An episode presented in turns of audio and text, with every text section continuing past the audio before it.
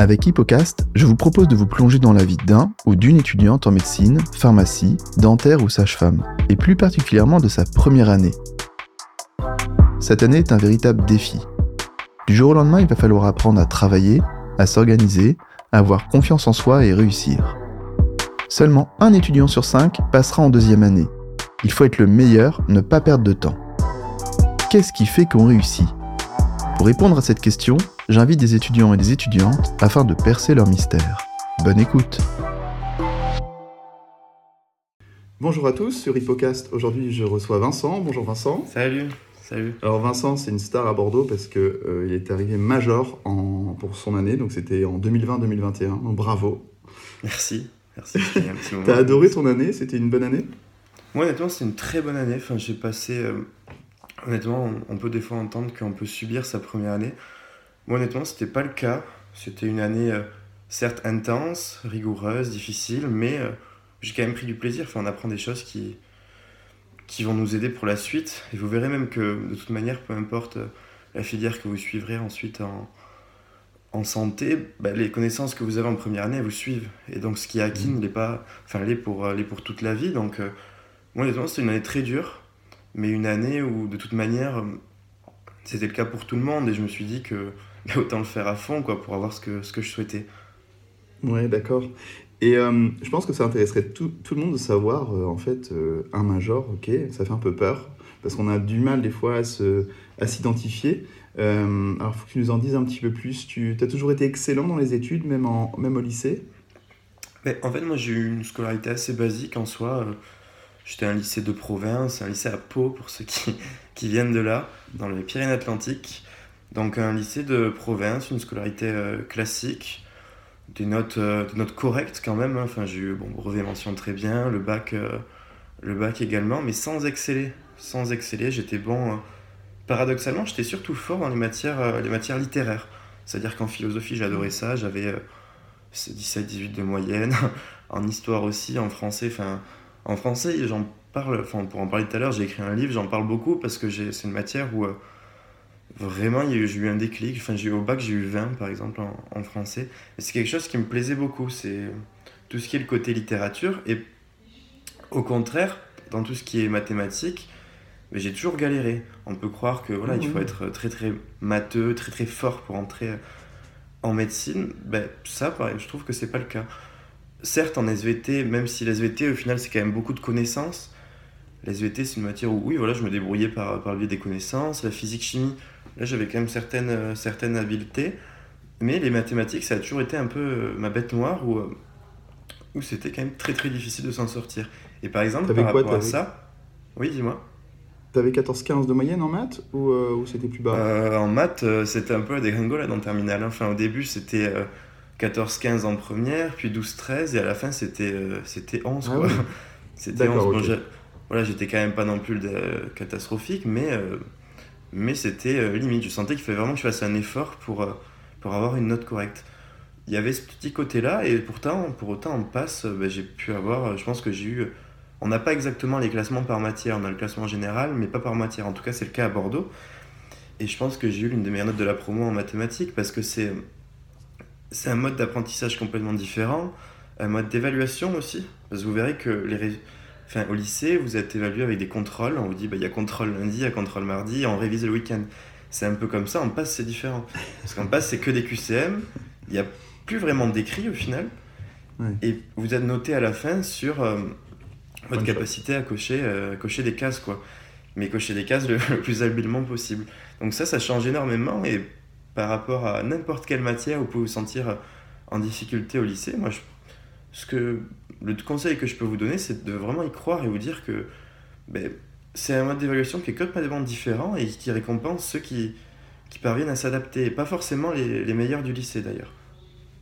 Ouais, alors ça, c'est. euh, je rebondis là-dessus parce que je trouve que c'est intéressant. euh, parce que quand on regarde les statistiques, vraiment euh, froides, d'accord? On n'est pas à l'émotion et on est sur un grand nombre, on n'est pas à l'échelle de l'individu. Parce que tu- Mm. du coup, les statistiques, ça ne parle pas euh, à l'individu, enfin, pour, un, pour une personne en particulier. Euh, mais en fait, quand on a des mentions très bien, on est quand même avantagé par rapport aux autres statistiquement. C'est-à-dire qu'en fait, Mm. il y aura, on je crois qu'il y a deux fois plus de chances de réussir que si on a une mention assez bien. Là, c'est le contraire, c'est deux fois moins de chances de réussir par rapport, à, par rapport aux autres. est-ce que, comment tu expliques ça, toi? Voilà. Moi, je pense que c'est un mode d'évaluation qui est présent de fonctionnement qui est présent dès le lycée. Enfin, moi aussi, hein, par exemple, j'ai eu une mention très bien et je m'en suis sorti, c'est le cas de beaucoup, mais je connais aussi beaucoup de mentions très bien et qui ne l'ont pas eu. il y a aussi mmh. la, réciproque, et moi je dirais que c'est plus un.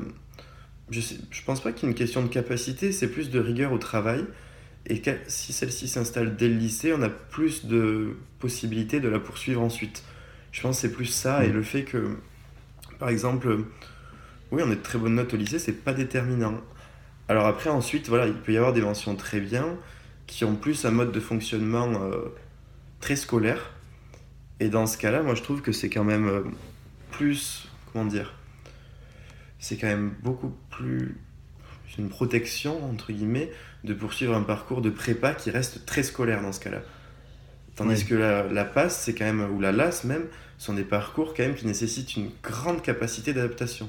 Moi, c'est vraiment le mot que je retiendrai de cette année-là, c'est une capacité d'adaptation. Savoir s'adapter à, à voilà, un cours, un imprévu, des QCM qui doivent se rajouter, des cols à faire pour le lendemain, euh, des, comment dire, l'approche de l'échéance. Enfin, par exemple, programmer un, un, calendrier de révision sur le temps long, ça, on n'a pas du tout l'habitude au lycée. On dit, bon, préparez-vous pour le bac. Mais désormais, le bac, il est différent, il y a du contrôle continu.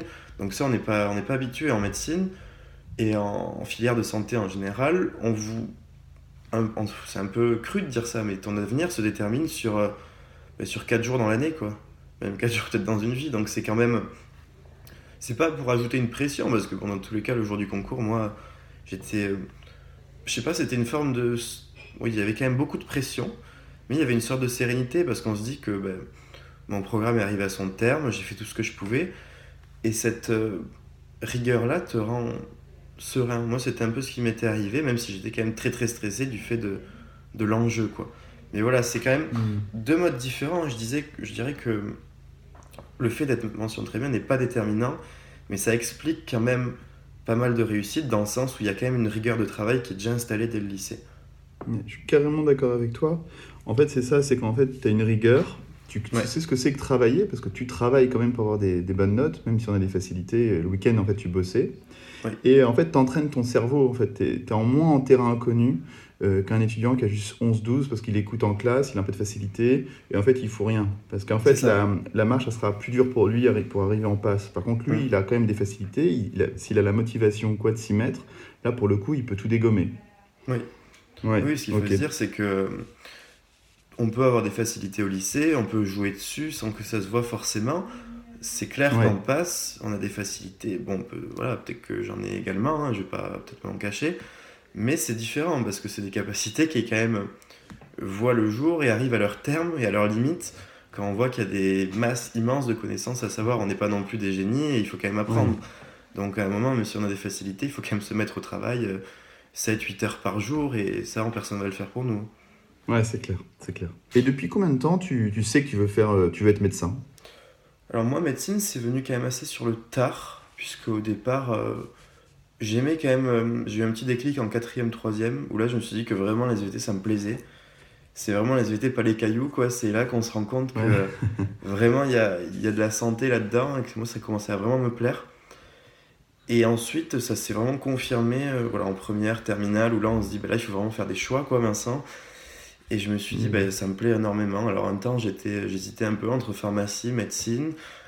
J'ai tenté les deux d'ailleurs au concours. Et, euh, et bon, j'ai eu les deux, mais euh, je me suis quand même euh, dirigé vers médecine du coup à la fin. Mais voilà, c'est vraiment une conviction, mais c'est plus une conviction qui se confirme. C'est pas une, une, conviction initiale que, avec un parcours qui du coup se, se suit au fil des années, c'est plus une conviction qui se confirme. Mais là maintenant, enfin j'adore ce que je fais, je suis extrêmement épanoui dans ce que je fais en troisième année. Oui, oui, oui. parce que là, tu as le recul du coup du début des, des, euh, des études de médecine et tu adores ça, quoi. Ouais, c'est ça. Donc, tu n'avais pas en tête une spécialité particulière quand tu t'es inscrit en médecine, en fait? Non, non, non, non, j'avais pas de spécialité, mais c'est. Honnêtement, en troisième, euh, enfin deuxième, troisième année, on fonctionne un peu. Euh, pas par défaut, mais en, en supprimant des choses que, qui ne nous plaisent pas et en se dirigeant plus vers ce qui nous plaît. Et c'est plus dans ce sens-là, moi, que je fonctionne. Il y a beaucoup de choses que j'adore, quelque chose que aussi j'aime un petit peu moins, c'est j'essaie de, de, fonctionner comme ça. Oui.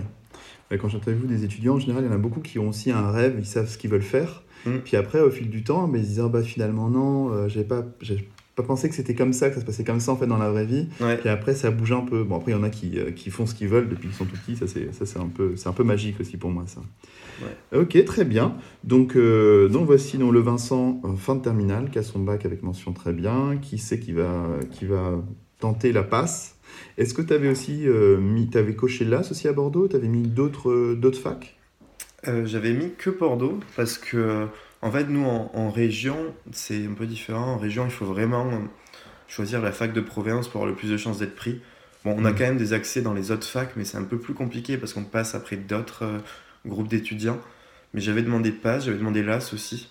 Même si pour moi, ma conviction, c'était quand même la PASS parce que c'est une année qui est euh, quand même rapide, intense, et on a la, la décision à la fin. Quoi. Enfin, j'avais, c'était vraiment la médecine qui m'intéressait, et du coup, j'ai préféré euh, commencer direct par là. Mais si je l'aurais pas eu, plus plutôt une réorientation suite à la passe, ben, j'aurais fait une LAS, certainement de biologie d'ailleurs. D'accord, parce qu'en fait, euh, une LAS, tu aurais pu carrément candidater en LAS 1, faire une LAS 1 et du coup faire la passerelle en fin d'année, donc du coup ça aurait été aussi euh, court et intense qu'une passe en fait. Mais tu voulais pas, euh, tu voulais que ta majeure, ça soit vraiment des, des matières de santé. Ok. Ben, je voulais jouer un petit peu sur mes, ben, mes compétences et aussi mes, mes, avantages, et du coup je me suis dit que le mieux c'était de commencer par, euh, par vraiment les matières de santé. quoi. D'accord.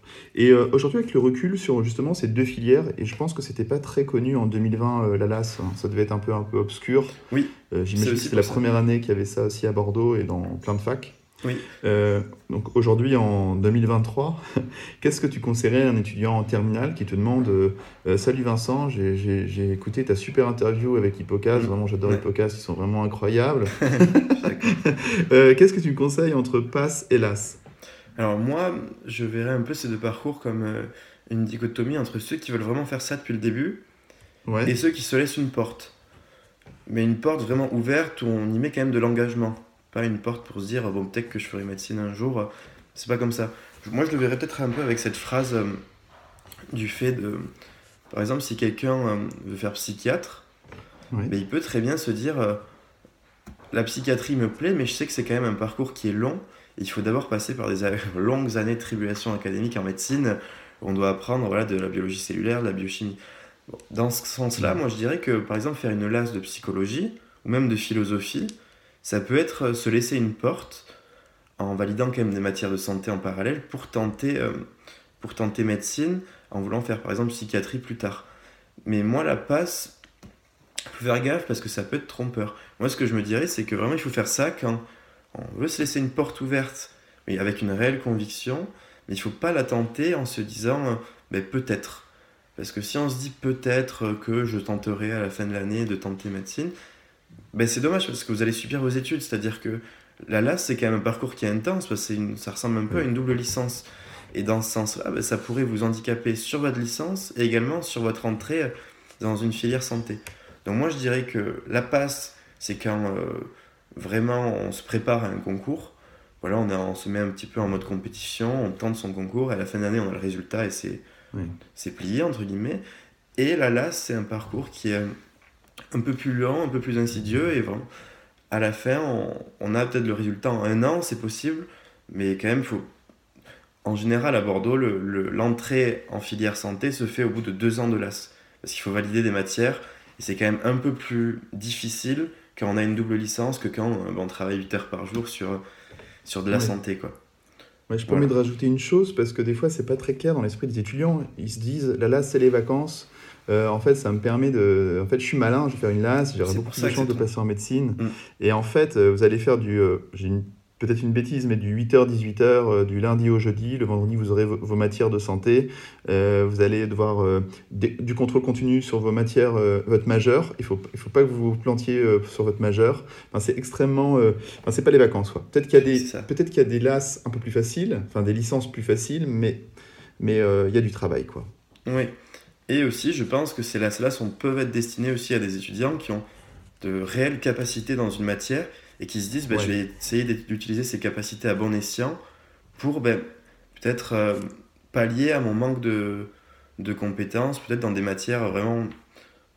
peut-être par exemple comme les mathématiques, même s'il y en a peu en passe finalement, mais des matières euh, santé qui leur paraissent très difficiles.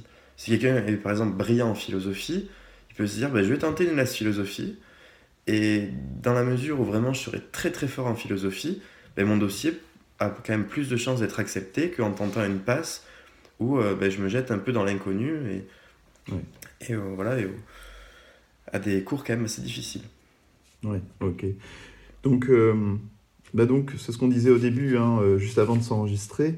tu disais du coup tous les conseils, toute ton expérience en tant qu'étudiant en passe, en fait, on peut très bien s'en nourrir quand on veut faire une LAS parce qu'il y a beaucoup d'organisation, beaucoup de méthodes de travail. Oui, exactement. c'est très précieux. Par exemple, à Bordeaux, oui, à Bordeaux, les cours de passe et de LAS sont les mêmes. C'est-à-dire que ah les épreuves sont les mêmes, seulement il y a certaines matières qui sont présentes en passe et qui ne sont pas validées pour les LAS, étant donné qu'ils font quand même une, double licence.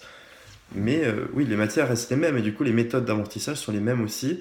Il y aura quelques aménagements d'emploi du temps, puisqu'on doit aussi gérer les cours de notre licence en parallèle, mais euh, les apprentissages sont les mêmes, ça c'est clair. D'accord, ok. Très bien. Euh, et eh bien maintenant, après cette introduction, nous allons euh, rentrer dans le vif du sujet. T'es prêt? Ouais. Donc, euh, donc tu as tes résultats donc, de Parcoursup, t'es admis, euh, t'es parti pour la passe. Qu'est-ce que tu fais pendant tes vacances d'été? Moi, les vacances d'été, c'était quand même assez calme. Moi, je suis passé l'année du Covid, donc les vacances d'été étaient quand même assez restreintes. même si, bon, on a eu quand même largement le temps de, de penser à ce qui nous attendait. Mais c'était des vacances quand même euh, simples, mais studieuses tout de même, parce que quand même, euh, à partir de la mi-août, j'avais commencé à me pencher un peu sur ce qui m'attendait, essayer d'avoir une vision d'ensemble des matières que j'aurais à la rentrée, pour pas être surpris, quoi. C'est ça qui est un petit peu dommage. Enfin, moi, maintenant, je suis tuteur à Bordeaux, et je vois beaucoup d'étudiants qui arrivent, qui arrivent et qui se rendent compte que ben, bah, ils ont oublié des choses et ils, ils trouvent pas forcément leur méthode de travail et ils l'acquièrent euh, peut-être en novembre. Alors, le concours est en décembre, en janvier dans la plupart des facs, et du coup, c'est quand même assez tard. Donc, je dirais que mm. l'été, il devrait servir à voir ce qui nous favorise dans les modes d'apprentissage, voir ce que l'on préfère aussi, pour mm. ne pas être surpris. C'est moi, c'est vraiment le conseil que je donne. Tu dirais réfléchir un peu justement à qu'est-ce qu'il existe, qu'est-ce que c'est déjà une méthode de travail, qu'est-ce qu'on entend par là, euh, quelles sont les différentes euh, techniques, un petit peu juste qu'on y réfléchisse euh, pendant l'été sans forcément commencer à apprendre à tester sur des vrais cours. Ça. Mais ça mature un peu pendant l'été, puis quand on arrive pour la pré-rentrée, je pense qu'on en parlera, eh mm. bien on, on, aura déjà gagné en maturité sur ce point-là. C'est ça que tu dis? C'est ça. Mais ok. Le Oui, ce qu'il y a, c'est que les cours qu'on a euh, dès la rentrée, les apprendre dès l'été, ça va être très très difficile. Parce que vous verrez que à la rentrée, vous aurez des tuteurs. Dans tous les cas, vous aurez quelqu'un qui permettra de vous expliquer ces cours-là. Tandis que quand vous êtes tout seul face à votre feuille alors que vous sortez de, cours de terminale, ben, c'est très compliqué. Quoi. Donc pour moi, ce qui peut être euh, une plus-value, c'est pendant l'été de voir à peu près ce qui vous plaît. Vos préférences de travail, est-ce que je préfère être chez moi? On pourra en reparler d'ailleurs. Mmh. Être chez moi, être à la bibliothèque, être voilà, chez mes parents, dans, plutôt tout seul. Il y a beaucoup de modalités comme ça, où est-ce que je peux faire du sport dans la semaine. Toutes ces choses-là, ça peut être bien de essayer de vraiment s'organiser pour qu'à la rentrée, ben, ça roule, quoi, et qu'il n'y ait pas vraiment de parasites. D'accord, ok. Est-ce que tu avais pris une prépa ou pas? Non, moi à Bordeaux, euh, comme dans beaucoup de facs, on a euh, le tutorat qui est euh, quelque chose de quasiment gratuit, puisque ça coûte quoi? Ça coûte une cinquantaine d'euros à l'année, euh, ce qui permet juste d'imprimer l'école. L'école, c'est des QCM que vous donnent les tuteurs à la fin de leur ED. Et, et les tuteurs sont aussi bénévoles. Donc moi aussi, j'ai préféré faire ça, parce que le tutorat à Bordeaux est excellent. Et également, me par... Non, ça peut peut-être être un peu arrogant de dire ça après coup, mais pas par égalité des chances, mais je crois vraiment que les tutorats sont, sont vraiment bons et on peut très bien implémenter euh, par exemple un tutorat et une méthode d'organisation à côté, ça peut être le cas d'Hippocast, qui permettent de vraiment se, se, structurer dans ses connaissances et peut-être pas débourser des, des milliers d'euros pour, euh, pour une, hypothèse bah, de réussir. T'en es la preuve vivante, quoi. Je pense que ça peut donner un espoir euh, très fort à, à beaucoup d'étudiants. Il y, y, a beaucoup de prépa autour de Bordeaux? Oui, oui, il y a beaucoup. comme dans toutes les facs, elles sont quand même pas saturé, mais il y a quand même beaucoup de, de prépa. plus ou moins compétentes. Il y en a des très compétentes, hein, mais il y, en a, hmm. il y en a aussi qui sont un peu des leurs. Mais voilà, c'est un peu le, donc, le lot de chaque fac. Donc ne parlons plus de prépa du coup maintenant, parlons que tuto. Euh, comment tu savais que le tutorat existait déjà? Parce que bon, enfin, peut-être que c'est plus connu maintenant avec les réseaux sociaux, tout ça, par rapport à mon époque. Mais euh, comment tu sais qu'il y a un tutorat Qu'est-ce que c'est que le tutorat euh, Comment tu rentres en contact? Comment ça se passe en fait? En fait, vous verrez, c'est assez simple. Dans chaque fac, vous aurez les inscriptions à la suite de Parcoursup, du coup, courant juillet ou début août, ou même mi-août. Enfin, ça dépend des facs, mais aux inscriptions, il y a toujours un stand où il y a le tutorat qui est présent avec deux trois tuteurs qui vous expliquent un peu le fonctionnement et comment ils peuvent vous aider. Tout ça c'est un peu, moi c'était mon approche, et moi je m'en étais quand même rendu compte un peu plus tôt. Enfin j'avais une amie qui avait fait la, la PACES l'année d'avant, puisque nous on est arrivé l'année de la réforme, et elle m'avait dit voilà que le tutorat était excellent, de ne vraiment pas hésiter là-dessus. Et c'est, euh, il y a également des sites internet hein, pour chaque tutorat, donc euh, c'est assez simple en soi de le trouver quand, quand on le souhaite. Voilà, c'est plus des prises de contact par le biais des inscriptions ou par le biais des, réseaux sociaux. Je mettrai le lien euh, sur, le, sur, le, sur, le, sur l'article, sur le résumé de, de, notre interview. Donc vous pourrez aller checker et suivre les liens. Euh, très bien. Ben, écoute, euh, ben, je te propose de commencer par la pré-rentrée. Est-ce que tu t'étais inscrit à la pré-rentrée du tuto? Et qu'est-ce, que qu'est-ce qui s'est passé? Qu'est-ce que tu as appris à ce moment-là? Oui, ben, la pré-rentrée du tuto, elle est quand même très très conséquente. C'est-à-dire qu'en fait, vous voyez l'équivalent de trois semaines de cours en en 4 jours. Donc c'est c'est très très costaud d'un coup. C'est pour ça que souvent on peut paniquer un peu à la pré-rentrée parce qu'on passe peut-être de la semaine d'avant, on était en train de poireauter au bord de la mer et, et la semaine d'après, on est dans des amphis sous, sous 30 degrés à prendre des cours. des fous à Bordeaux. et ouais, c'est ça, ça qui est un peu, un peu dur quoi, de se remettre au travail. C'est pour ça qu'il faut peut-être un petit peu l'anticiper vers la mi-août, se dire c'est quand même dur ce qui. Mais voilà, on a quelques cours, mais le but c'est quand même euh, toujours bienveillant. C'est pas de nous acharner de travail dès le départ, mais c'est plutôt de se dire que ben, ce qu'on peut, voir fin août, parce que c'est fin août en général, l'après-rentrée, ben, ça nous permettra d'avoir du temps. quoi. Enfin, pas d'avoir du temps, mais en tout cas de ne pas être submergé euh, ben, début octobre, quand là c'est vraiment que tous les cours s'accumulent, qu'il faut revoir les anciennes cours et en apprendre de nouveau. Et là ça devient un peu plus compliqué. quoi. C'est vraiment, ça permet de prendre de l'avance. quoi. Est-ce que vous avez parlé méthode de travail ou vous avez eu que des cours euh, d'apprentissage ou de compréhension euh, pendant la pré-rentrée À la pré-rentrée, c'est, on n'a pas vraiment le temps de parler de méthode, mais c'est plus après, euh, de manière personnelle, où on peut envoyer des messages. Voilà, chaque groupe de tutorés a un tuteur qui a lui affilié, et vous pouvez très bien envoyer des messages pour demander, bah, écoute, moi j'aimerais fonctionner comme ça, comment ça marche et on a aussi plus tard dans le semestre des sessions de, de tude coaching où là, du coup, ben, on va présenter un peu notre méthode et expliquer comment on a fait nous et essayer de, de l'implémenter au plus grand nombre. Un peu comme ce que je peux faire dans le livre euh, d'ailleurs. Ouais. ouais. Ça, on en parlera euh, vraiment à la fin. je pense qu'on va passer un bon quart d'heure dessus.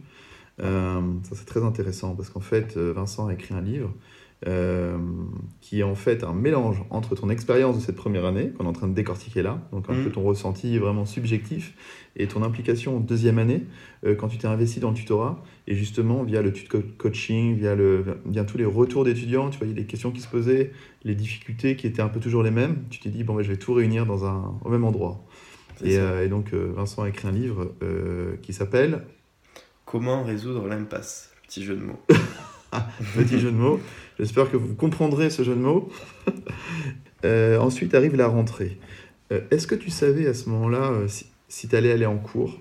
Parce que je ne sais pas si à l'époque il y avait déjà tout qui était en retransmission ou c'était pendant cette année-là où ils se sont dit oh là là, il faut qu'on soit aussi en mode, en mm. mode Covid. Maintenant, c'est normal dans beaucoup de facs. Genre, il y aura le portail numérique avec tous les cours en streaming où on a la possibilité de les revoir en replay en x2. Toi, à ton époque, il y avait quoi? À mon époque, c'était assez hybride parce qu'il y avait des cours en amphi qui étaient filmés puis remis sur une plateforme. Et il y avait en parallèle des cours uniquement sur la plateforme. Donc, euh, ah oui, d'accord. Donc c'était assez vachement d'avance. Ouais. Mais moi, j'ai pris directement le, le, rythme que qu'ont les étudiants aujourd'hui, c'est-à-dire plutôt euh, bosser chez soi pour la plupart du temps et simplement apprendre. Parce que le fait d'aller en amphi, pour moi, c'est c'est un peu c'était un peu désuet enfin, dans le sens où c'est quand même 4 heures hein. 4 heures de temps pour voir euh, deux cours euh, honnêtement, si on passe 4 heures à bloc à la maison, on peut en voir un petit peu plus en général. Donc c'est pour ça que moi, je passais quand même plus de temps euh, à réviser quoi, les cours en ligne ou chez, ou chez moi. Mais est-ce que tu as testé quand même euh, d'aller en amphi ou pas? Ouais, j'y suis allé, ouais. J'y suis allé plusieurs fois. Mais voilà, je me suis dit qu'en fait, ben, on, on attend un petit peu, on prend quelques détails du prof sur lesquels il insiste. Mais je pense que la plus-value est quand même, certes, de voir sur les points sur lesquels le prof insiste, mais ça va quoi? Ça va être influencé sur quelques items d'une matière qui au final ne sont pas si déterminants euh, par rapport au fait d'apprendre euh, d'apprendre des cours. Quoi.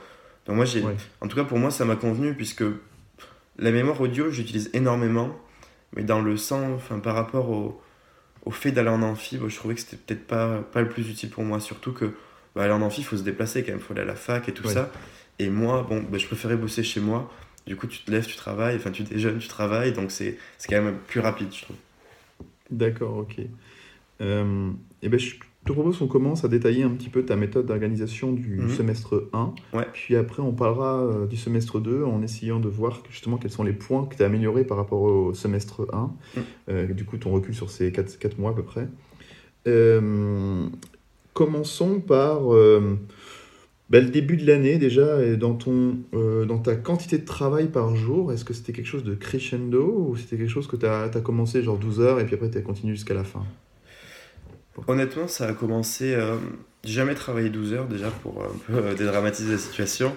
Mais euh, non, j'ai quand même commencé euh, avec un très gros rythme parce que bah, forcément, vous verrez que la pré-rentrée, le fait de voir quand même tous ces étudiants qui veulent la même chose, mais ça ajoute quand même beaucoup de stress, vous verrez. Et bah, ce stress, comment l'évacuer Par le travail? C'est le seul moyen, le seul moyen que j'ai trouvé. Et moi, je bossais oui, quand même je bossais beaucoup, hein, je ne vais, pas mentir. C'était quoi? Peut-être du. Je pouvais commencer à 9h. Je pouvais bosser de 9h à midi, sans doute, reprendre à 13h. Souvent une petite sieste pour reparler. Et ensuite de 14h à. Peut-être à 23h, quoi. Parce que moi, je bossais pas mal le soir. J'étais très efficace le soir tard. Donc, des fois, je préférais favoriser le travail euh, entre 22h et et minuit plutôt que le travail entre 7h et 9h. Voilà, donc moi c'était plus, euh, je tablais mon, mon apprentissage comme ça, mais pareil, ces choses-là, je les, je les ai su, entre guillemets, je les ai découvertes dès le lycée, le fait de travailler le soir tard. Ben, je m'en suis rendu compte au lycée quand même que du coup j'étais plus efficace et du coup quand j'étais en passe ben, je me suis dit ben, vraiment il faut que je joue là-dessus quoi. Ouais je comprends. Euh, donc en fait, tu étais quand même pas loin des 10-12 heures hein, quand on fait le calcul. ouais, ouais, ouais, c'était ouais, 10-12 heures. Ouais, peut-être. C'est normal. Mais c'est clair, on euh, compte pas forcément, quoi. Mais c'est stressant quand on dit 12 heures ou 10 heures, même quand on est au lycée, quand on entend ça, parce qu'on dit que c'est impossible, mais en vrai, c'est possible. Si tu te lèves à 9 heures et tu te couches à 22 heures et tu fais que travailler avec des petites pauses et puis même des moments sympas et, euh, avec tes potes une fois de temps en mm. temps, eh bien, en fait, vous les ferez. Et, euh, oui. et donc, vous inquiétez pas. Ouais, vraiment, vous inquiétez pas. L'idée, c'est de pas vous stresser. Vous allez voir qu'en vous y mettant, ça va se faire tout seul. Mm. donc, donc, tu te levais à 9 heures. Euh, je me levais à 8h, on va dire. Je déjeunais, je commençais à travailler à 9h. Ouais. Ouais, ok, pardon. Donc tu te mettais une petite heure quand même de, de, de réveil. enfin, tu as une heure pour préparer, prendre tes petites, petites, petites oui, c'est ça. c'est ça. Ton petit café ou pas, et puis après tu t'y mettais. C'est ça, ouais. Qu'est-ce que tu faisais le matin alors? Est-ce que tu avais. Euh, est-ce que tu, écoutais les courses euh, qui étaient dispensées sur la plateforme en accéléré par exemple? Qu'est-ce que tu faisais?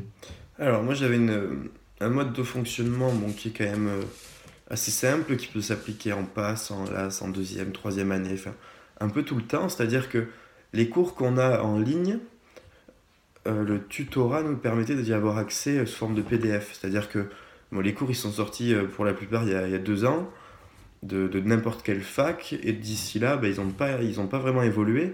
Du coup, ils sont accessibles sous forme tapée, et, écrite sur l'ordinateur. Et la plupart du temps, euh, on les avait ces cours-là. Alors des fois c'était compliqué parce qu'il n'y avait pas les cours, du coup euh, on était à chercher des diaporamas à droite à gauche, c'était très compliqué, même des fois les taper soi-même. Mais ça je conseille vraiment pas, c'est extrêmement chronophage.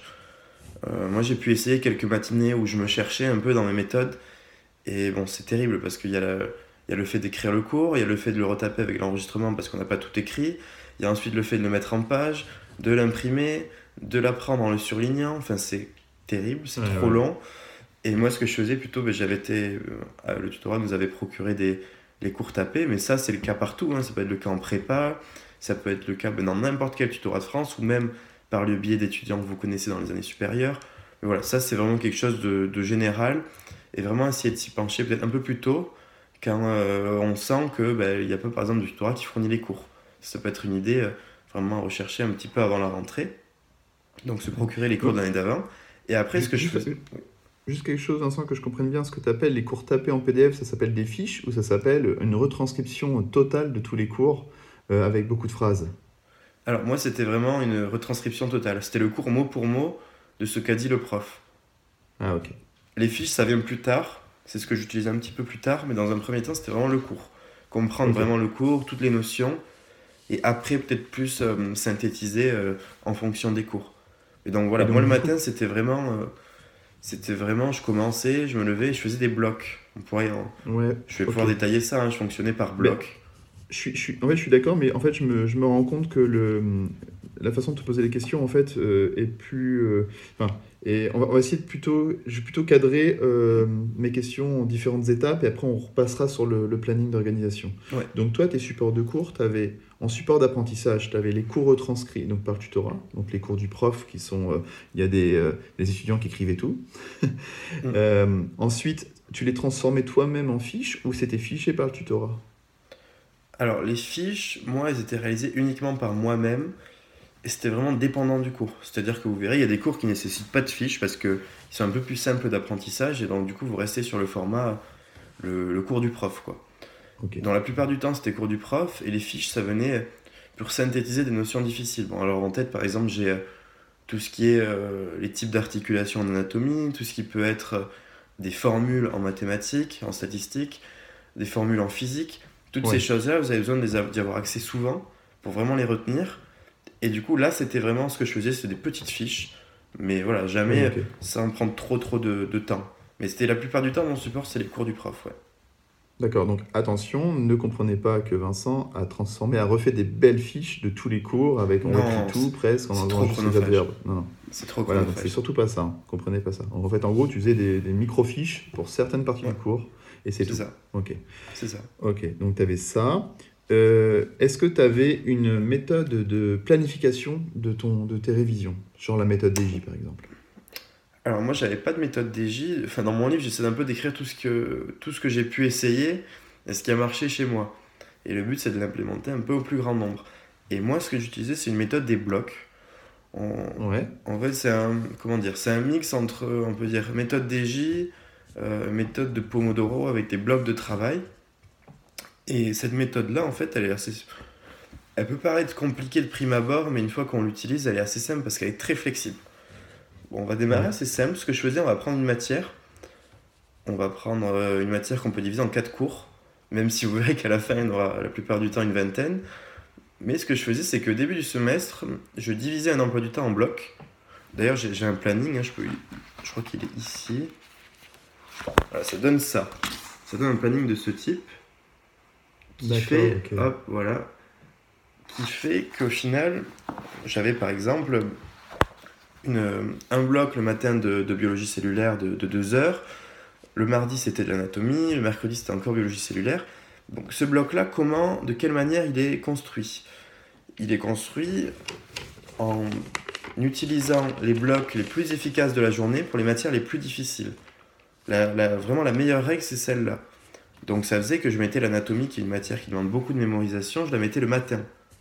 Ça, c'est vraiment quelque chose que je faisais tout le temps. Je la mettais également le soir, puisque le soir, on a vu que j'étais plus efficace. Et donc ce que je faisais dans les heures, vous voyez, hein, je commençais à 9h. Vous pouvez remettre pause sur la vidéo si vous voulez euh, un peu voir le détail. Et ce que je faisais dans les matières où j'étais, dans les moments où j'étais le moins efficace, c'était soit des calculs, parce que les calculs, ça se base plutôt sur des compétences que sur du par cœur, on n'a pas à aller chercher tout au fond de notre mémoire une information. Et je faisais également des matières comme de la chimie, par exemple. Ouais. Donc première règle, c'est les matières les plus importantes au moment où je suis plus concentré.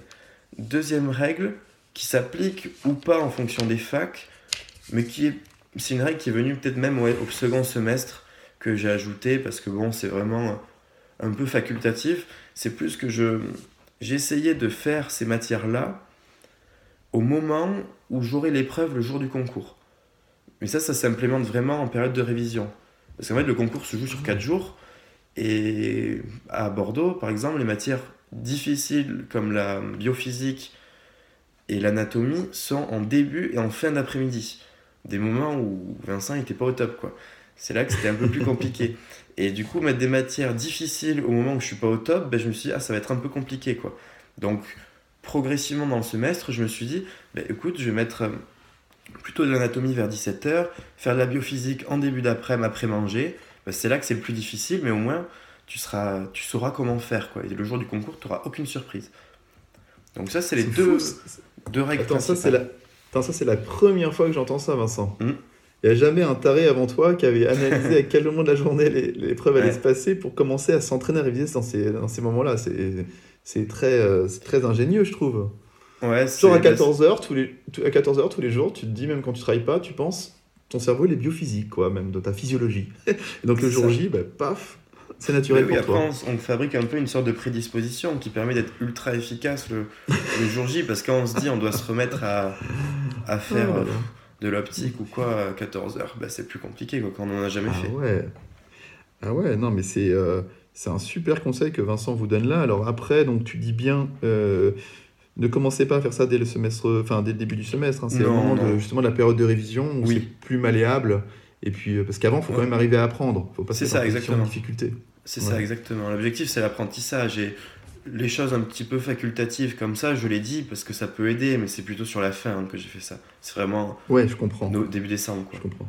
C'était des blocs de combien de, de temps Et tu as parlé de méthode Pomodoro. Du coup, euh, est-ce que ce bloc était divisé en micro-blocs de genre euh, euh, travail, concentration, pause, concentration, pause, concentration, pause Ou c'était justement deux. Enfin, explique-nous tout ça. Alors, moi, je parle de Pomodoro juste pour un peu diviser ces matières en blocs. Ouais, mais après, je n'avais pas vraiment de rigueur sur le fait de savoir quel, quand est-ce que je fais une pause, quand est-ce que je suis bien. C'était vraiment au feeling, ça, honnêtement. Mais les blocs, en fait, pour prendre une matière euh, comme l'anatomie, par exemple, je pouvais la diviser en quelques blocs, on va dire en quatre blocs. Ou un bloc, ben, je divise en système nerveux, système vasculaire, système urogénital et digestif, et ensuite tout ce qui est introduction à l'anatomie, la nomenclature et les bases. Quoi. On va dire que là, il y a quatre blocs. Alors forcément, au début, bah, début septembre, dans un bloc, bah, il y aura juste un cours. Par exemple, dans le système nerveux, on va dire qu'il y aura début septembre le système nerveux central, et fin décembre, il y aura SNC, SN, système nerveux périphérique aussi, et il y aura système végétatif, et voilà, il y aura beaucoup plus de, de choses là-dedans. Dans, dans, le même bloc. Parce que parce que tu as gagné en efficacité de, de, révision finalement. Donc voilà. ça, réduit le temps de. Exactement. C'est-à-dire que début septembre, ben, le premier cours il va être long à apprendre. Mais début décembre, quand il faudra que j'apprenne le dernier cours, et eh ben, les trois premiers cours que j'aurais pu faire, j'aurais déjà revu euh, ben, autant que le nombre de semaines quasiment. Donc ah euh, ça me permettra quand même de, de connaître très bien ces cours, d'aller très vite, de les revoir peut-être en, en une heure. Et l'heure suivante, je pourrais me focus sur le, le nouveau cours. C'est toujours une, une, méthode où quand même on, réactualise ses connaissances tout le temps. Ça c'est vraiment quelque chose que, bah, que je décris dans le livre, là, une réactualisation permanente, où à chaque fois j'essaie de, de, décrire, euh, enfin de revoir les cours pour euh, me libérer du temps pour les nouveaux.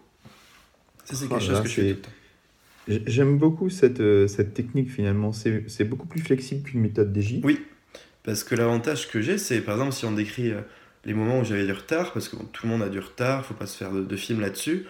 Mais quand j'avais du retard, ce qui était cool, c'est que mon bloc, ça s'appelle anatomie, ça s'appelle pas euh, système nerveux.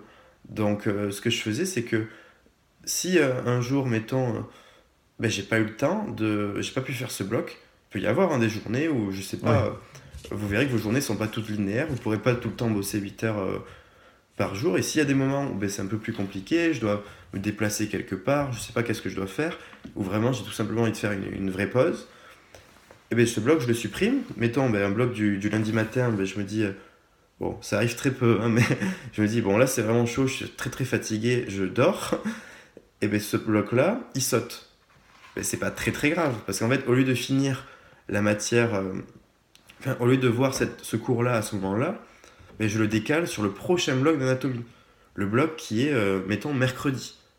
Ouais. Donc ça, c'est cool parce que ça me permet de pas être comme dans une méthode DJ très stricte où en fait ce cours-là, mais si je l'ai pas vu, ben ça me met vraiment euh, dans la sauce quoi parce qu'après je suis obligé de le revoir tel autre jour et ça me rajoute des J45, 48, je sais pas combien. Ben là, j'ai juste à décaler. Donc ce qui est génial, c'est que ça me permet de beaucoup moins subir le retard parce que c'est très flexible. Ouais, d'accord, ok. Alors attends, parce que du coup, j'ai une question. Euh... Tu as un certain nombre de cours par matière. Oui. Donc c'est différent en fonction des matières.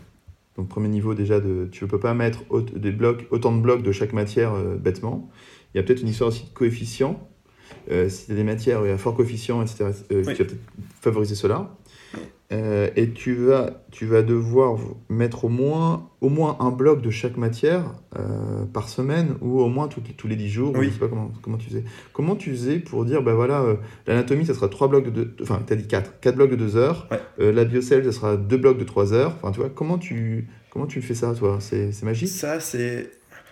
Ben, c'est pour ça qu'il était très adapté à, à moi. Il, est très, il peut vraiment s'adapter à chacun d'entre vous, dans le sens où comment dire, ça c'est des matières que j'ai vues au fil du temps qui étaient très difficiles. Et ça, ça peut être par exemple, vous verrez que pour chaque fac, ça doit même être inscrit sur Parcoursup, il y a un livret des enseignements.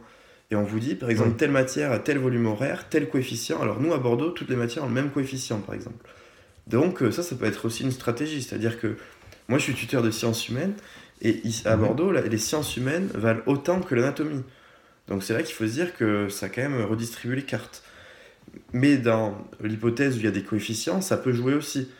Mais moi, je, vraiment, j'établissais euh, mon planning sur la difficulté de la matière, où par exemple, bah, l'anatomie, je savais que pour avoir 10, mais il fallait pas du tout le même investissement que par exemple en, sciences humaines. C'est un fait. Et par conséquent, j'y passais beaucoup plus de temps. C'est ouais, comme ça que je faisais. Et oui, ça faisait qu'il y avait des matières qui, pour avoir 10, même si forcément hein, pour être pris il faut quand même un peu plus, mais au, au, début on vise 10. Dans un premier. Enfin, il y a des matières où oui, il faut. Je les revoyais peut-être la mineure par exemple, on pourra peut-être en parler. En passe, c'est quand même une stratégie à avoir parce que certes, il faut être très bon en santé, mais il faut quand même aussi valider sa mineure. Et ouais. donc la mineure, je la voyais, euh, on va dire, euh, 3 heures par semaine, quelque chose comme ça. Mais ça a quand même sans commune mesure avec, euh, avec une matière comme, comme l'anatomie ou même la biologie cellulaire. D'accord. Ah, c'est vraiment très intéressant ce que tu dis. Euh, ok. Donc du coup, je te propose... Euh, non, non, non, Avant, de, avant de repasser, on va dire, au, au, planning plus horaire après horaire, je ne sais pas si tu te souviens de tout. Mm. Peut-être que tu as oublié cette partie difficile de ta essayé. euh, ça, c'est clair. Ouais, ça rassure un peu de voir un peu les fonctionnements, ça, ça donne des, des, repères que tout le oui. monde connaît. Quand on parle du midi, l'heure du manger, les gens disent Ah, c'est cool, c'est cool, c'est un moment où on ne travaille pas, on est content, on mange, c'est la pause. Euh, donc toi, tu as vu, euh, parce que beaucoup de gens voient chaque cours euh, entre 6 et 8 fois en moyenne, hein, c'est ce que j'ai pu un peu récolter comme info, avant le, avant le concours. Okay ok. Toi, toi c'était plus? Ouais, c'était plus, ouais. Toi, c'était plus. Ben, on peut, je peux un petit peu vous décrire comment j'apprenais un cours. C'était assez simple. Ouais. C'était vraiment la première partie, je vois le cours, il est vierge, c'est le cours tapé du prof, il fait une 20, 25 pages, 20 pages, donc c'est très dur à retenir. Et donc moi ce que je faisais, je le balisais avec mes, petits stabilos, là, c'est le plus chronophage pour moi, c'est vraiment ce moment-là. Je le balise avec mes stabilos en fonction de bah, un peu mes préférences, ça vous les construirez aussi un petit peu, un petit peu tout seul, c'était vraiment tout ce qui était en orange, c'était des valeurs, euh, des chiffres, tout ce qui était en jaune, c'était des points importants, après je soulignais en bleu des fois des, des petits passages vraiment retenir. Voilà, ça c'était vraiment baliser le cours pour la première fois. Ouais. Et après, ce qui se passait, c'est que une fois que ce cours était balisé, quand je le relisais, mais ça allait beaucoup plus vite. Parce que euh, je prenais des automatismes en me disant, bah, tiens, ça c'est orange, je sais ce que c'est, ça c'est jaune, je sais ce que c'est. Et du coup, au lieu de relire chaque phrase, bah, je me concentrais sur les points les plus importants. Et donc, au fur et à mesure, chaque cours, euh, enfin, le temps de relecture de chaque cours diminue au fur et à mesure. En, enfin, lorsque les relectures progressent. Et ce qui fait que moi, un cours, je pouvais le revoir. Euh... Bon, quand j'ai dit que je revoyais le programme en une semaine, ça c'est pas tout à fait vrai. C'était plus au fil des, quand même, des méthodes des... que j'utilisais, là, des blocs. Bon, peut-être que tous les 10 jours, j'avais vu un tour d'une matière importante. Les matières les... Ouais, okay. qui nécessitaient moins de temps, les sciences humaines ou quoi, ben, je pouvais les voir peut-être en 3 semaines. Mais c'était progressif parce qu'un cours de sciences humaines, ben, quand tu le vois une fois, tu le retiens peut-être un peu plus simplement parce qu'il y a moins d'informations brutes à retenir qu'un euh, cours d'anatomie par exemple. Donc c'est ouais. bon. Vraiment les matières les plus difficiles, j'essaie de les revoir régulièrement Mais après, le, reste du temps, quand même, je me laissais quand même du temps au fil des méthodes des blocs. Mais non, c'était pas quand même toutes les semaines, vraiment pas. C'était plus toutes les 10 jours de semaine hein, que je revoyais. Euh, oui, ça me, paraît, ça me paraît normal. Peut-être la dernière semaine de révision, là, tu aurais pu, as pu dé, euh, à fond. mais Là, on accélère parce qu'on a quand même tout revu déjà plusieurs fois. Ouais. Donc, première fois, euh, c'est la découverte du cours et tu, et tu balises. Deuxième fois, c'est la relecture. Donc, qui a lieu une semaine. Donc là, je dirais par rapport à la méthode DJ, en fait, qui te force un peu à revoir de manière très rapprochée dans le temps euh, euh, le cours que tu as vu, euh, voilà, genre la veille ou l'avant-veille. Mm. Là, toi, tu perds une semaine, entre guillemets, une semaine, dix jours. Ouais, c'est clair. C'est clair que avec cette méthode-là, ouais, je revois pas les cours réguliers. Enfin, comment dire? Je les revois pas aussi rigoureusement qu'un J1, J3, J10, par exemple. Ça, c'est clair. Ouais. Mais par contre, ce que je suis sûr, c'est que après, j'ai pas de J30 et puis J60 direct. Moi, ce que j'ai, c'est plus un J0. Euh, certes, des fois, quand j'ai revu ce cours, j'essaie de le revoir euh, peut-être sur le prochain bloc. Même si c'était rare, c'était quand même plus des cycles. Du fait que du coup, je le revoyais ce cours euh, d'ici J7, ça c'est clair. Peut-être que je perdais un petit peu à ce niveau-là. Mais je sais que quand je le voyais à J7, je voyais aussi J14, J21, J28. Et là, du coup, je gagnais quand même en régularité. C'était pas progressif en fait dans mon mode d'apprentissage, mais c'était régulier. Et ça faisait que vraiment, euh, ça me permettait de, progresser comme ça. D'accord. La troisième fois que tu revoyais le cours, euh, donc tu, faisais encore une relecture ou tu faisais un. T'avais quoi euh, Comment tu t'évaluais? Savoir si tu avais bien appris le cours ou pas Ouais, ça c'est vrai que c'est quelque chose que j'ai fait, vraiment fait évoluer avec le temps. C'est que j'avais une période qui était un peu dévolue aux annales dans la journée ben moi, c'était euh, en général euh, de 13h30 à, euh, on va dire, 15h. Parce que la biophysique, certes, j'en faisais en début d'après-midi, mais c'était pas, pas le plus souvent. Le plus souvent, le début d'après-midi, c'était vraiment des choses. Moi, je considère les QCM comme des ressources qui vous permettent de faciliter la tâche dans votre apprentissage. Parce que ça, c'est pareil, c'est une distinction avec le lycée. Un contrôle, par exemple, qu'on pouvait avoir de lycée d'histoire, on vous dit, ben, recrachez-moi tel cours et vous devez faire euh, une copie double là-dessus. Un QCM, c'est complètement différent. Un QCM, on vous met à disposition des connaissances et on vous demande juste de bah, les valider ou les infirmer. Et c'est complètement différent. Et dans ce sens-là, moi, je trouvais que les QCM, c'était beaucoup moins une torture que d'apprendre un cours. Surtout quand je suis le moins efficace. Et donc, je préférais les faire à ce moment-là. Et donc, chaque jour, euh, à...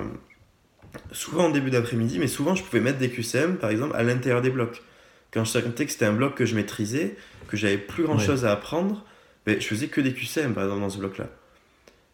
Ça, ça, arrive surtout vers la fin du semestre. Mais bon, comme évaluation, j'avais surtout mes évaluations personnelles en début d'après-midi, en, faisant, ben, en refaisant des cols ou en faisant des annales. Les annales, c'est les, les, concours des années passées dans votre fac. Donc ça, vous y aurez accès, vous inquiétez pas. Et après, il y avait quand même chaque fois, une fois par semaine, il y avait l'école. L'école s'est mise en place ben, par le mmh. tutorat. Nous, c'était tous les lundis. Et tous les lundis, il y avait une colle de deux matières, ou trois parfois. Et là, quand même, on avait euh, quand même un classement ensuite dans la semaine. Là, c'était un coup de boost. Hein. c'est ce qui motivait à quand même travailler toute la semaine, parce qu'on savait que le lundi, euh, on verrait le résultat. Tu avais toujours des bons classements ou ça avait vraiment évolué? En colle, ça a quand même beaucoup bougé, même si, bon, il faut pas se mentir que c'était quand même euh, assez régulier, mais bon, je pouvais être euh, quand même bien classé au départ, hein, quand même. Euh, j'étais quand même assez bien classé, mais euh, il peut y avoir des, parfois des trous complets où, des fois en maths, je me rappelle avoir eu des, des 7, par exemple, à l'école de pré-rentrée, je me disais, ok, t'as dû travailler là-dessus, quoi.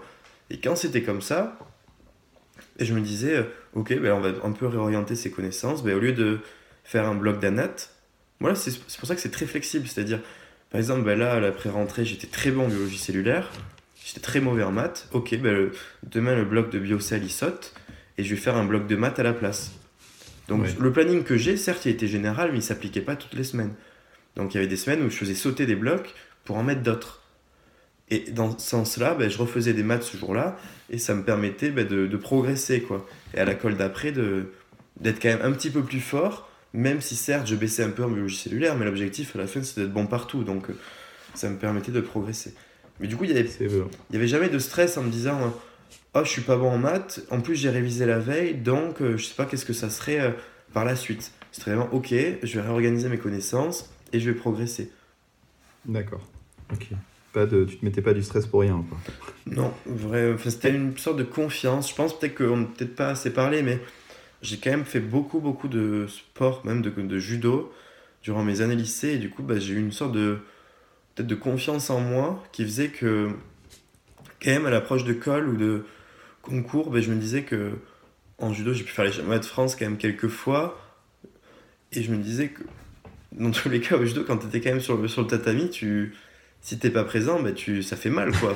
c'est quand même dur. Donc, euh, être assis sur une table à cocher des cases, bah, pour moi, c'était quand même euh, dérisoire, hormis le fait que c'est quand même euh, difficile mentalement. Donc, ouais, honnêtement, j'avais quand même cette confiance-là, c'est clair. Mais c'est pour ça que le sport, vraiment, ne jamais le, le lésiner. D'ailleurs, dans mon planning, il y avait toujours une heure. Je peux vous le remettre, hein, si vous voulez.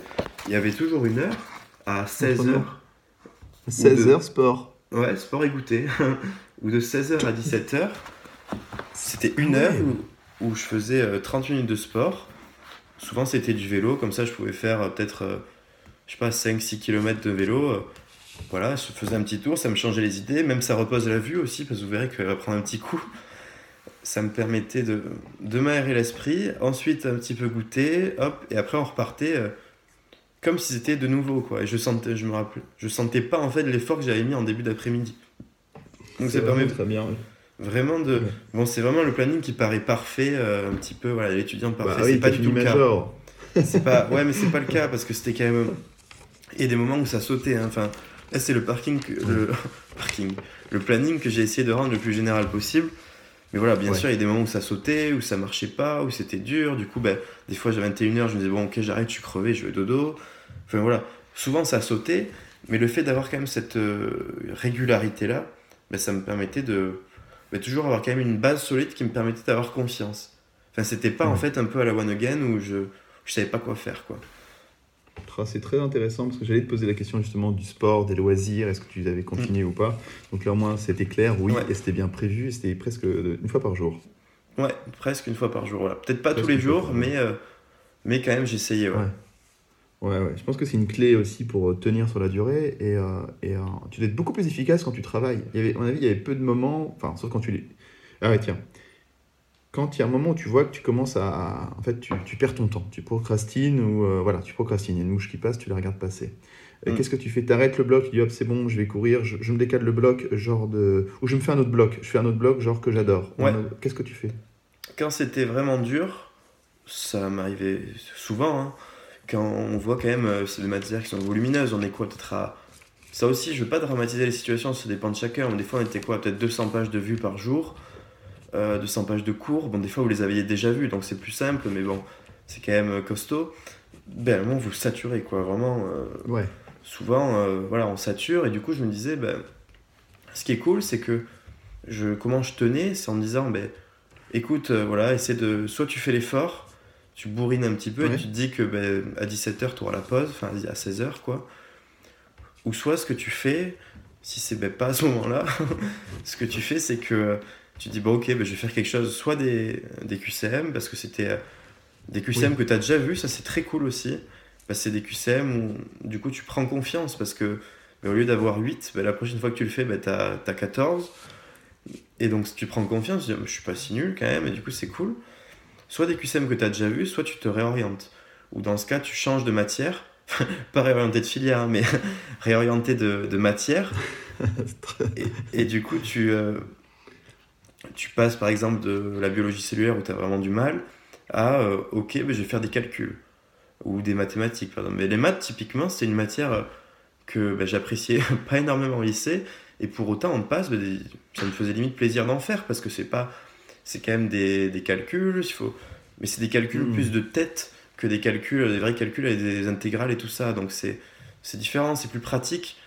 Et du coup, les maths étaient quand même euh, assez euh, intéressant et plaisant. Du coup, je pouvais en faire quand vraiment je, je saturais. Ouais. Du coup, là, c'est réorienter, plutôt faire vraiment une vraie pause et sinon euh, refaire des choses qu'on a déjà faites. Super, franchement, c'est top. J'aime beaucoup ton, ta façon que, tu as de t'organiser. Euh, ça te donne envie d'acheter le livre. Non, je dis pas ça pour faire de la, fausse pub, vraiment.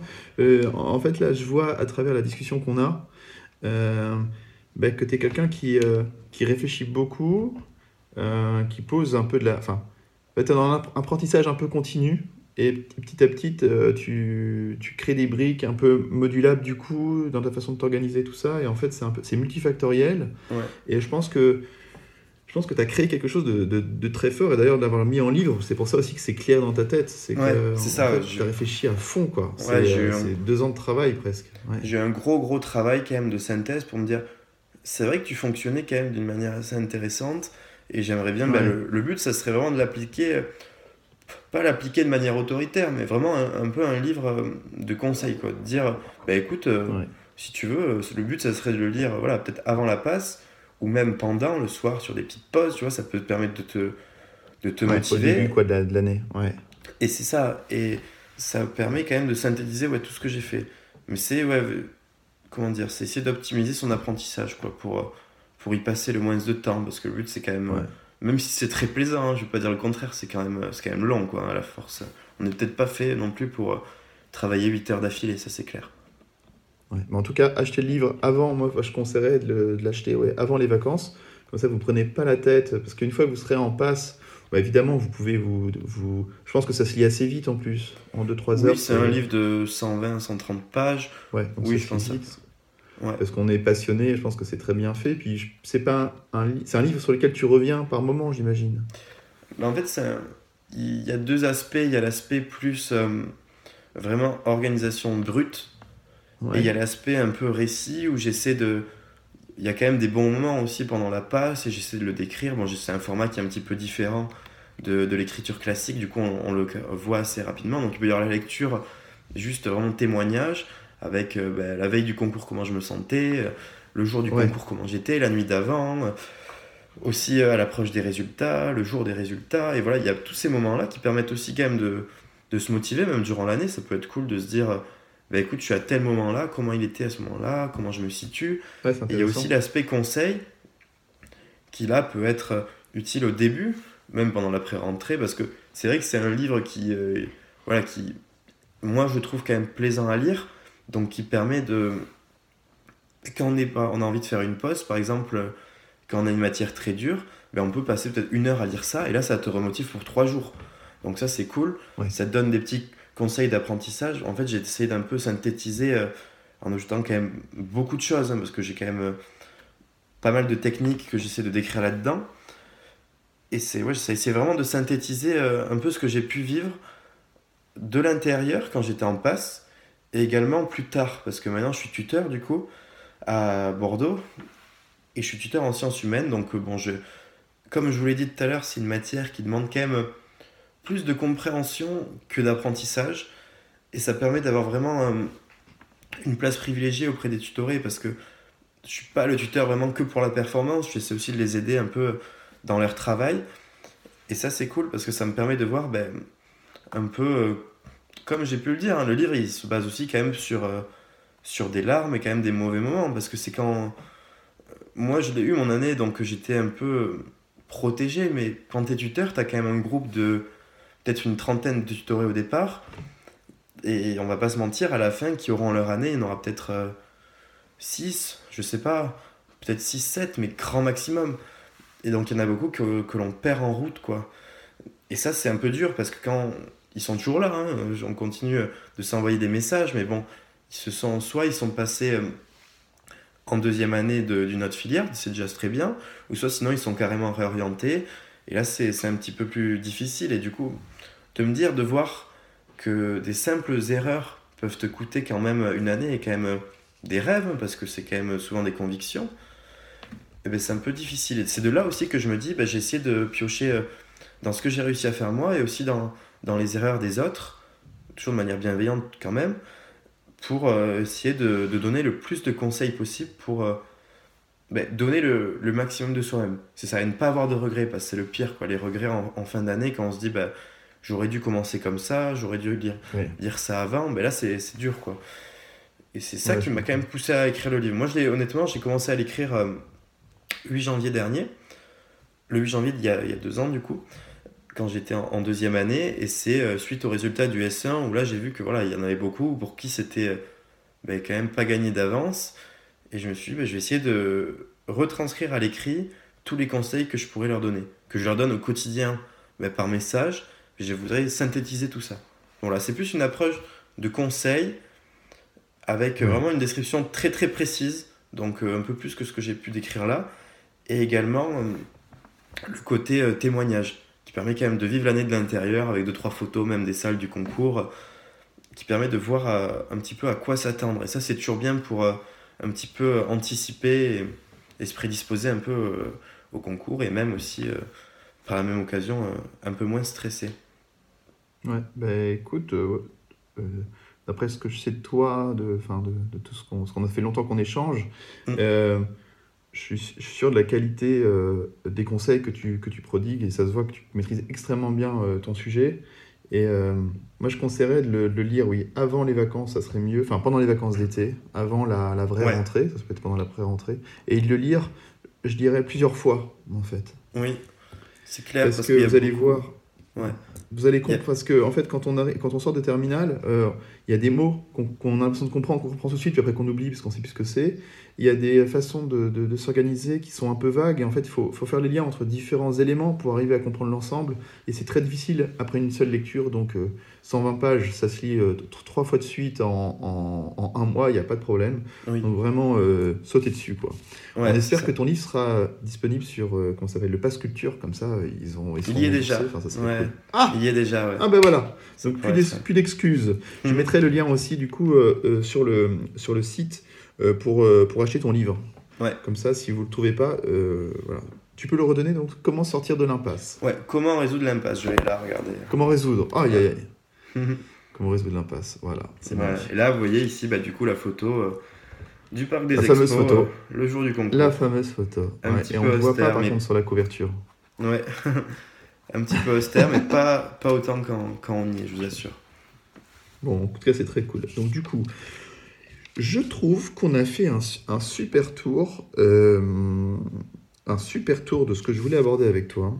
Et euh, même toi-même, de toi-même, en fait, tu as abordé euh, justement, en fait, on a compris comment tu t'organisais tes semaines, tes jours, mais j'aimerais bien, pour finir, est-ce que tu avais des moments dans la semaine qui étaient consacrés vraiment à, autre chose que, bah, que la fac?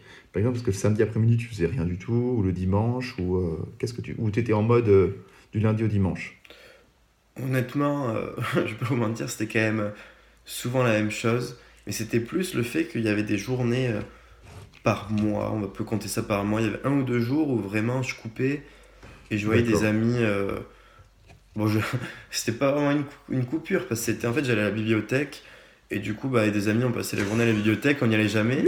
Mais du coup, on faisait, on faisait, on travaillait pas quoi. ça peut paraître assez pas réjouissant faut se faire plaisir comme ça à partir, dire allez, ouais, ça. passe, je barge à la BU, on va travailler en rigolant. mais c'était plus ça, voir ses amis. Au final, on passait pas beaucoup de temps à la BU, on était plus euh, dehors en train de discuter, mais ça permettait quand même de toujours avoir un lien social. Mais j'ai jamais eu de manque de lien social ou quoi, parce que j'ai quand même beaucoup d'amis en dehors et du coup, je les voyais quand même bah, plutôt par appel ou quoi. Mais euh, il y avait quand même l'école hein, le lundi à la fac. Et j'ai envie de parler des ED aussi. Parce que quand on est, quand on est tutoré, on a l'école, donc tous les lundis soirs, et du coup on voit tous ses potes, en tout cas ceux qui sont au tutorat. Et après on a aussi les ED, les enseignements dirigés, avec un tuteur du coup. On a souvent un soir ou deux soirs dans la semaine. Et là, du coup, bah, pendant une heure et demie, bah, on est pareil avec son groupe de tutorés. Bon, en général, au début de l'année, on les connaît pas trop, on n'est pas. Euh, on ne socialise pas forcément, mais quand même, quand on passe un an ensemble, à la fin, on les connaît super bien. Et puis, on s'entend très bien. Et moi, j'ai beaucoup d'amis avec qui je suis maintenant en, troisième année qui étaient déjà avec moi en passe. Donc, euh, ça, euh, n'hésitez pas, parce qu'en vrai, dites-vous que c'est pas 30 personnes qui vont faire que vous n'aurez pas votre année quand vous êtes peut-être 1004 euh, par fac. Mais oui. Donc, tout ça, vraiment, ça, ça sert à rien de la jouer perso. Et le fait que il y ait quand même ce lien social qui est très important. Moi, j'étais chez mes parents en passe. Ça, on, ouais, a peut-être pas parlé, mais c'est vrai que chez ses parents, ça ajoute quand même une plus-value. Hein moi, je sortais du lycée, je savais pas vraiment. Maintenant, je suis seul, hein, forcément, mais on sait pas forcément se, se gérer en termes de, bah, de, nourriture, de tâches ménagères et tout ça. Et c'est bien quand même, ça enlève un poids, parce que vous avez vu que dans mon emploi du temps, il y avait quand même très peu de temps d'évoluer aux activités, euh, bah, fac, pas, j'ai pas envie de dire facultatives, mais un peu moins euh, intéressantes, c'est-à-dire faire à manger, euh, faire le ménage, passer l'aspirateur, toutes ces choses-là, on l'a pas, quoi. Parce qu'on passe, bah, mes parents ont fait un, effort énorme et je les remercie pour ça. Hein. Ils m'ont mis vraiment dans les meilleures conditions et du coup, j'avais vraiment qu'à travailler. ça joue quand même énormément aussi. Donc ça, c'est à voir aussi en fonction de chacun. Est-ce que ben, je préfère travailler à la maison, même s'il y avait quand même la contrainte que des fois ben, je travaillais et ils regardaient quand même, ils faisaient leur vie et c'est normal, et mon frère aussi, j'ai aussi un frère. Et ça, ça euh, on peut, il faut le voir en fonction de chacun. Est-ce que c'est mieux d'avoir un appartement ou d'être à la maison? Mais c'est une plus-value et moi ça me permettait quand même d'avoir d'être jamais seul quoi. J'étais tout le temps soit au tutorat, soit mmh. à la maison, mais il y avait j'étais jamais seul quoi, à part la journée quand quand j'étais tout seul chez moi, mais je savais qu'il rentrait le soir. Je voudrais rajouter quelque chose parce qu'il y a des familles euh, euh où les parents ou la maman ne comprend pas bien euh, qu'en fait son enfant doit bosser mm. et, euh, et, et, en fait justement ne fait pas ouais, ne, comprend pas en fait l'importance d'isolement de, de, de, travail et de d'intensité de cette année pour, le, bah, pour son enfant et à, à, lui demander des choses, aller la voir, parler toutes les 30 minutes, et, en fait, il faut vraiment, euh, dans ces cas-là, sauf vous essayez de discuter vraiment avec vos parents et de, de dire les choses, mais ça va, être, ça va être difficile déjà si ça part entre guillemets mal. Dans ce cas-là, n'hésitez pas à aller à la bibliothèque ou aller bosser chez des amis. Quoi. Ouais, il y a un rôle vraiment important du dialogue. Quoi. Enfin, il faut vraiment en parler, il faut que... Ça, c'est un travail à faire avant la passe. Quoi. C'est un travail où il faut se dire, écoutez, comment je vais faire? Euh, Est-ce que ben, j'ai réussi à bosser là? Ben, Typiquement, le bac a pu être un test. Et euh, ben, si ça marche pas, ne pas hésiter à changer. Quoi, parce que il vaut mieux changer avant qu'en cours d'année, parce qu'en cours d'année, c'est quand même beaucoup plus difficile, même pour trouver un appart et tout ça. Donc, il euh, faut, faut, vraiment en profiter, quoi. Ouais, tout à fait. Profiter de tout ce qui est à votre disposition, quoi. C'est l'objectif. Bon, bah allez, jetez-vous sur son livre. Je pense qu'on a passé quoi une heure et cinq, plus de 5 minutes euh, ensemble. C'est vraiment. Euh, merci beaucoup pour ce témoignage ultra généreux. Et merci à vous. je suis sûr que ton livre l'est aussi. Merci beaucoup. Et si vous avez des questions à poser à Vincent, n'hésitez pas à les mettre en commentaire, je lui transmettrai. Voilà, sans faute. Allez. Avec plaisir. Au revoir, salut. Salut à tous.